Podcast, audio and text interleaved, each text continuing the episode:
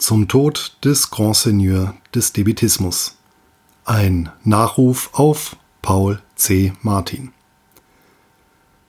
Moriturum esse, es muss gestorben werden. Unter diesem knappen Motto sanierte der spätere Kaiser Augustus die Staatsfinanzen des römischen Reichs und leitete eine Ära wirtschaftlicher Prosperität ein. Hierzu ließ er die größten Gläubiger auf sogenannte Proskriptionslisten setzen, die nach römischem Recht fortan von jedermann straflos getötet werden durften.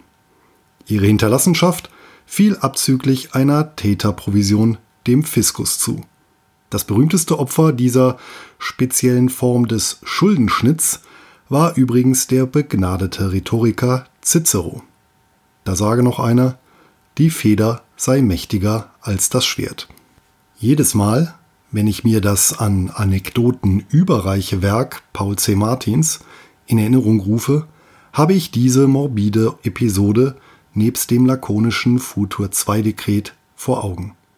Ende der 1990er Jahre bin ich bei der Lektüre eines Finanzfachbuchs über den 1939 in Luckenwalde geborenen Historiker, Philosophen und Ökonomen gestolpert.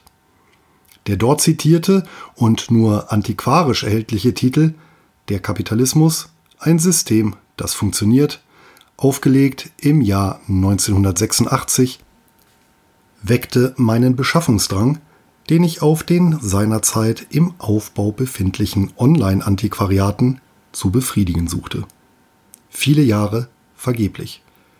Erst 2004 sollte ich eines der nach wie vor raren und teuer gehandelten Exemplare ergattern. In der Zwischenzeit hatte ich allerdings alle anderen Titel des Autors gekauft, derer ich habhaft werden konnte.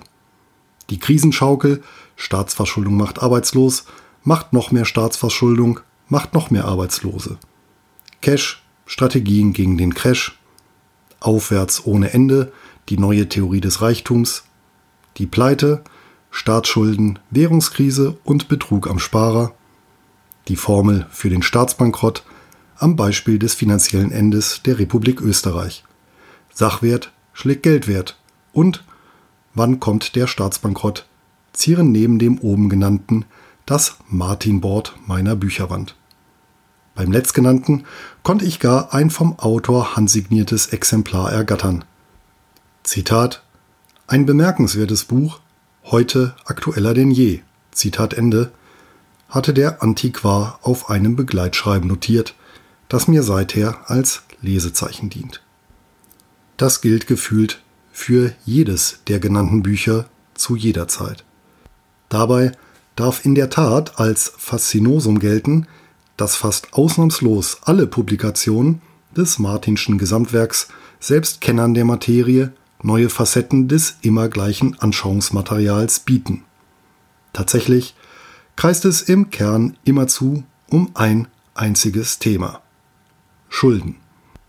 Als qua Geburt begründete Passivseite der menschlichen Existenz führt Martin die wesentlichen ökonomischen Schlüsselgrößen und ihre Institutionalisierung wie Eigentum, Vertragsfreiheit, Geld, Zinsen, Wachstum, Crash, Krise, Inflation, Deflation und Bankrott letztlich auf die Notwendigkeit zurück, Termingeschäfte erfüllen zu müssen.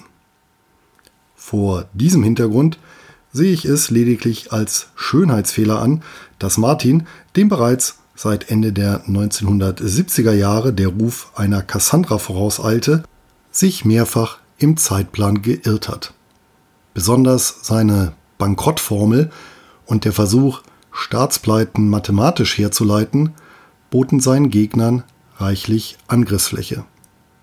Sein ganz entscheidender Verdienst bleibt jedoch die Eigentumstheorie des Wirtschaftens nach Gunnar Heinsohn und Otto Steiger aus der akademischen Senke hervorgehoben und als Debitismus, abgeleitet aus dem lateinischen Verb debere für Schulden, ein populärwissenschaftliches Gesicht gegeben zu haben einschließlich der ihm eigenen Kombination aus Intellektualität und Schnoddrigkeit, mit der er zudem zwischen 1992 und 2000 der Bild-Zeitung seinen freiheitlichen Stempel als stellvertretender Chefredakteur aufdrücken konnte.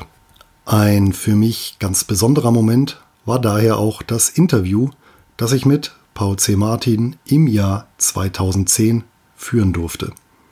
Im Nachgang fragte ich ihn erwartungsvoll, ob denn mit weiteren Publikationen aus seiner Feder zu rechnen sei. Er verneinte. Es sei alles gesagt.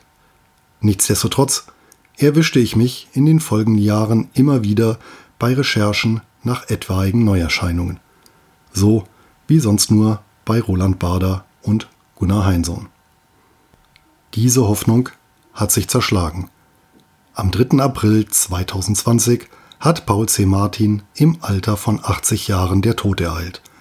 Der ultimative Passivseitenvernichter, wie er den schwarzen Schnitter, der jegliches Schuldverhältnis final zum Erliegen bringt, in einem seiner Bücher bezeichnet hat. Zumindest hat ihm, dem Grand Seigneur des Debitismus, die Welt mit der größten Schuldenorgie aller Zeiten einen würdigen monetären Rahmen bereitet. Erst nach seinem Tod erfuhr ich, dass wir mit den Klängen der Matthäus-Passion in Gedenken an den Leidensweg Christi ein alljährliches Karfreitagsritual teilten. Passendere Worte des Abschieds als im Schlusschoral dieses erhabenen Stücks Musikgeschichte lässt sich denn auch nicht finden. Ruhe sanft, requiescat in pace.